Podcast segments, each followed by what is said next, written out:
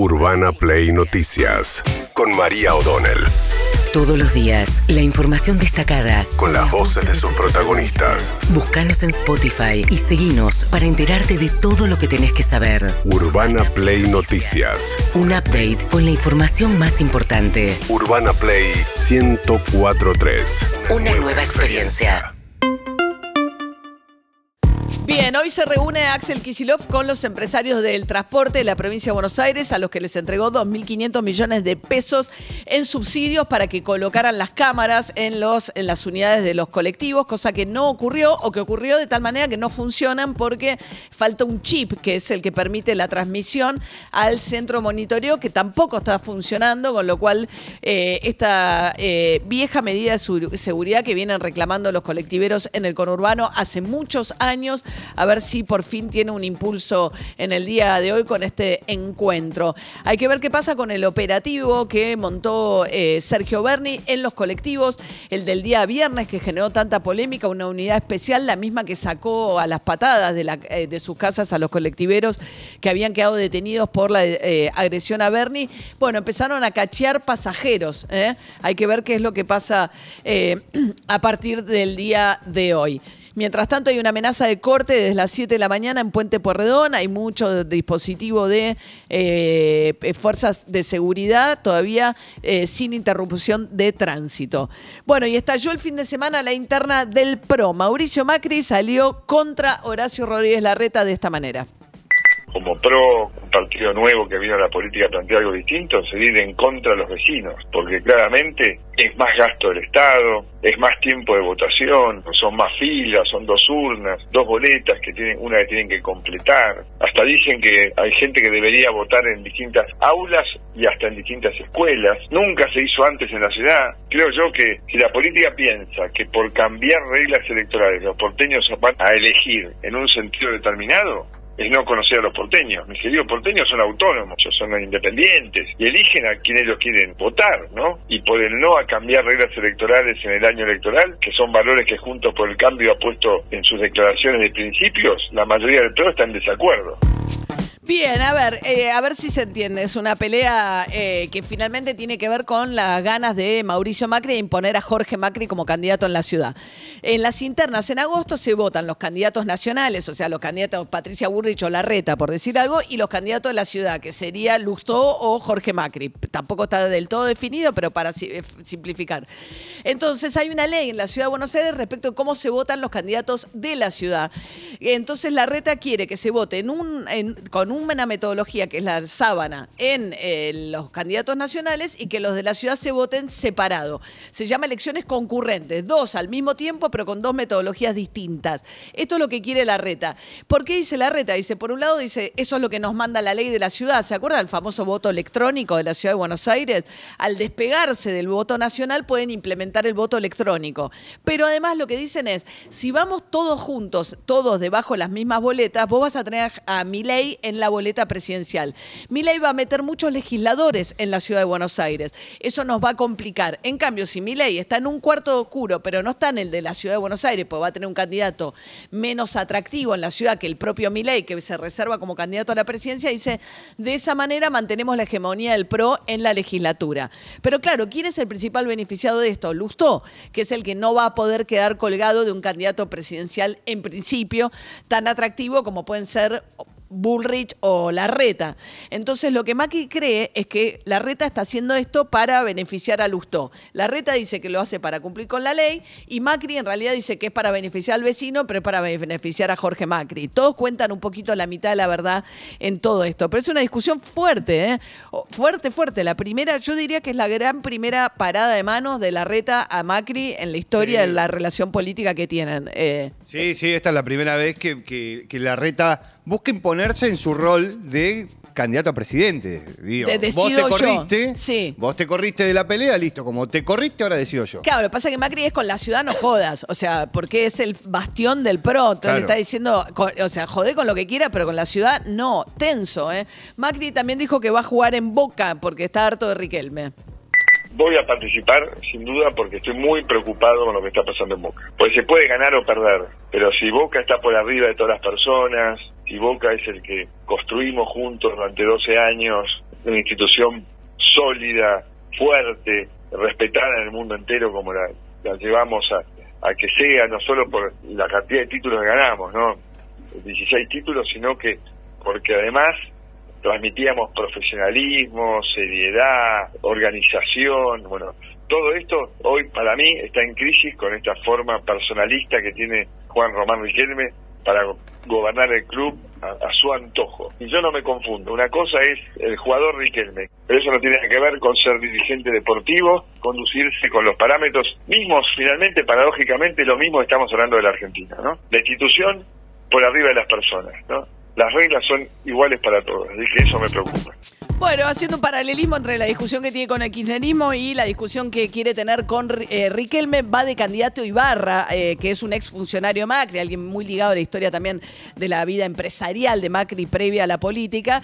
Lo que no dice, y lamento, es una pregunta de tres, dos palabras. ¿De qué vas a ir? ¿De qué vas a ir, claro? Exactamente. Bueno, hoy da la sensación de que eh, Vocal era este, un poco la, figura decorativa, pues en realidad va a tener una injerencia 100% en la vida política de Boca si es que, si es que gana, eh, es cierto que lo vincula al kirchnerismo, él a, Riquelme. Riquelme tiene vínculos con, eh, con Massa, con el que tiene más vínculos con Massa a través de Tigre, ¿no? Sí. No, lo que, lo que tiene Riquelme es este, una posición antagónica respecto de Angelici y de Macri, pero eso no lo liga necesariamente al, kirchnerismo.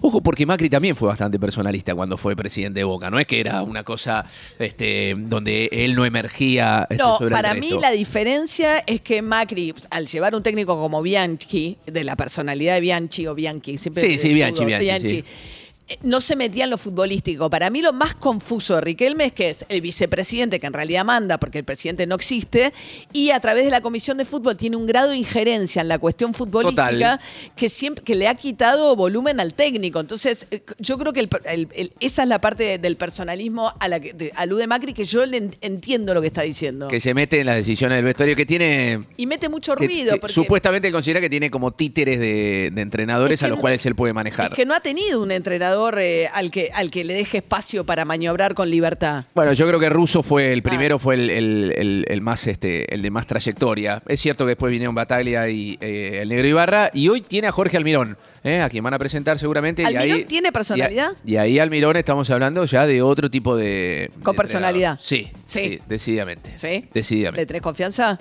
viene de varios fracasos. Ay, ay, ay. Yo voy a decir que Guido, cuando llegó Insúa a San Lorenzo, que yo estaba muy pesimista, porque era un momento que realmente estábamos mirando los promedios, eh, me dijo, es buenísimo Insúa, confía, en Insúa. Salió un tuit el fin de semana, en 12 meses, dice, hace 12 meses estábamos mirando la tabla de descenso, gracias a Insúa ahora estamos jugando... Eh, la Copa Sudamericana y además está segundo en el campeonato. Sí, impresionante. Mídete, mídete. No, sí, bien. No, estás tan confiado en la elección de Boca. Va a tener que remarla mucho eh, Almirón para revertir un poco lo, que son sus últimos resultados. Eh, a las cuatro y media, eh, el miércoles, miércoles, cuatro y media en el Videgain. Igual ese es el partido que Boca siempre pierde. Eh, suele perderlo, sí, suele perderlo. Pablo González, el presidente de IPF, le preguntaron por su candidatura, si es el tapado de Cristina Fernández de Kirchner. ¿Qué salió eso, que sos el candidato tapado para, la, para, para, para, postularte No sé, no, no lo sé. Es más, después de eso estuve con Cristina. Ah. Y no me dijo nada. Yo esperaba ahí un ofrecimiento, algo, estaba listo. Ah, ah ¿vos, te subías, te subías, sí. Yo dije, bueno, ahora. y nada que ver. Nada que ver. No, no, ni, nada más ni, ni me lo... Claro, y no vamos a preguntarle tampoco. Aparte, sí. Bueno, se pone nervioso, pero eh, eh, el titular de IPF que supuestamente eh, haría un sería el candidato tapado de Cristina Fernández de Kirchner. Cuesta un montón porque nadie ni lo conoce, o sea, tiene un nivel de desconocimiento ante la sociedad altísimo. Cuesta un montón creer que con todo lo que falta, Cristina Fernández de Kirchner, en el caso de que tuviera a un personaje tapado, lo adelante de esta manera. Digo, escribió un libro sin que nadie se enterara. Sinceramente, antes del lanzamiento de Alberto. Eligió a Alberto Fernández sin que nadie se enterara. Lo que pasa es que esta vez, cuando la condenaron por corrupción, adelantó mucho su jugada, cuando dijo yo no voy a hacer. está generando. Ahora la, la cámpora y el kirchnerismo están envalentonados en ir a una interna con Alberto Fernández, si es que Alberto Fernández se presenta a la interna en agosto.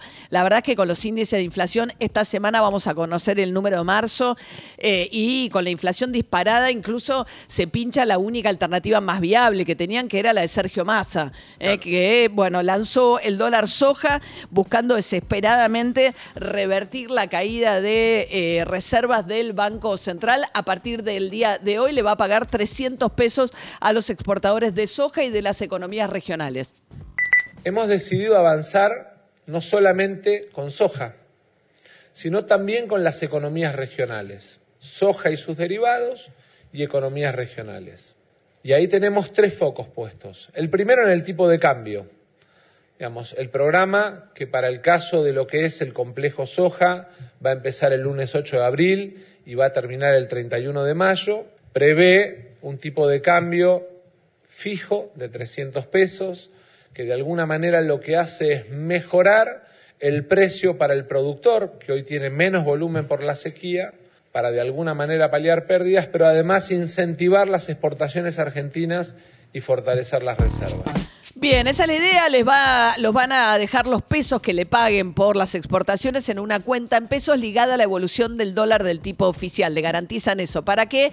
Para tratar de que no vayan al dólar MEP ¿eh? y que los pesos, porque va a haber una inyección grande de pesos muy de golpe. Entonces eso también es un factor de preocupación, los pesos que van a tener que entregarle a los exportadores. Sí, ¿eh? ahora seguramente van a escuchar esto del dólar link, que, que es el- las cuentas estas que se crearon cuando se creó el, el primer dólar soja.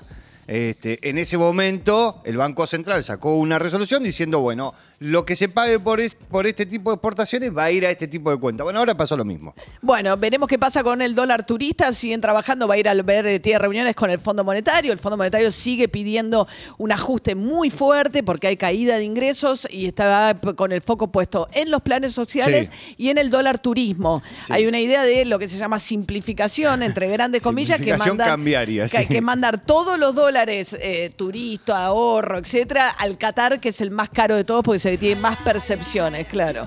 Eso sería esta semana, se esperan anuncios por ahí Sí. también.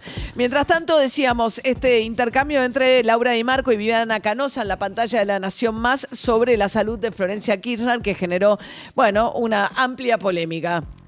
La hija de Cristina, no quiero, no me quiero meter en un tema tan Pero delicado. tenemos la pero- foto porque la hija de Cristina tiene un Instagram Bueno. y sube fotos a sus redes Bueno, sociales. ve su cuerpo, ¿no? Como, como está. Ahí está, mira. Eh, Esto lo busqué ayer, mira, es, ahí está. es realmente, a mí me da mucha pena Florencia, sí. me da mucha pena. Y aparte Tiene la una- abusaron a la hija siendo menor, ¿no? Tiene una anorexia nerviosa galopante, que eso es, quienes estudian la enfermedad de la anorexia, es falta de madre, es falta de nutrición materna. Entonces, vos decís, ¿quién es Cristina? Es una mujer muy resentida, eh, que no curó su resentimiento, Y es hija natural. Bueno, a ver, eh, la- eh, hubo, una- eh, hubo quienes creyeron que además había hablado de abuso Viviana Canosa. Dice, la usaron cuando era menor. Parece que dice la abusaron. Ah, no, dice sí. la usaron. Porque ella está haciendo una referencia a que la pusieron en las sociedades de Otesur y demás. Entonces, yo lo que entiendo que quiso decir y que fue malinterpretado es que habían usado el nombre de Florencia Kirchner para ponerla en las, en las empresas, las sociedades de la familia Kirchner y que eso fue lo que la perjudicó porque después la metió en la causa judicial. Eso por un lado. Pero por otro lado, falta de madre. El diagnóstico de Laura Di Marco planteando que la culpa de la situación de salud que pueda tener Florencia Kirchner tiene que ver con ausencia de madre. Eh, un- los temas de salud, de verdad, yo creo que hay que hacer eh, eh, nada. eh, eso no es periodismo, No, no, tiene ningún interés público, no hay ninguna razón por la cual exhibir a Florencia Kirchner, ni mucho menos sacar un diagnóstico eh, sin tener conocimiento, porque no, no hay un ejercicio del periodismo en eso. Después hace una defensa respecto de lo que dijo de la discusión sobre la salud y todo eso, citando una serie de Netflix que se llama Borgen. Sí. ¿Sí? Ahora, la cita mal. Porque habla de que en el último capítulo, en uno de los últimos capítulos, hay un tema con que la hija de la primera ministra estaba tomando cocaína Sí. y había y comete un delito. Entonces Sí. lo que empiezan a investigar es si la habían encubierto en un delito, pero no la vida privada per se. Sí, Eh, y encima la discusión entre el periodista y eh, cuando sale el tema es con la oposición, porque la oposición hace un uso político de la dicción de, eh, de la hija de la primera ministra. Entonces la discusión es, la adicción de la chica es un problema de la chica. En todo caso, no tiene que ver con la política, tiene que ver con, con la chica. O sea, es lo Sí, el contrario de lo problema que es que, hizo. pero igual además, más allá de que, digamos, cuando uno se mete en la, como criterio en general, el periodismo entiende que para meterse en la vida privada tiene que haber un interés público, que esa es la única, la razón por la cual te puedes meter en la vida privada de alguien público que tiene menos vida privada que alguien privado, o sea, eso se expone un funcionario público, Sí. pero tiene que mediar un interés público. Igual, también me parece muy cruel decirle a la madre, además que está enferma, está enferma por culpa Eso, tuya. eh, evaluar como la relación madre-hija, que, que la verdad no hace a nada, a nadie le interesa cuál es la relación y cuál es el vínculo que tienen Florencia y Cristina, y nadie es, para, es quien para evaluarlo, digamos. Sí, para echar un- una culpa, digamos, de un Exacto. diagnóstico de un tema de salud, ¿no? Urbana Play Noticias.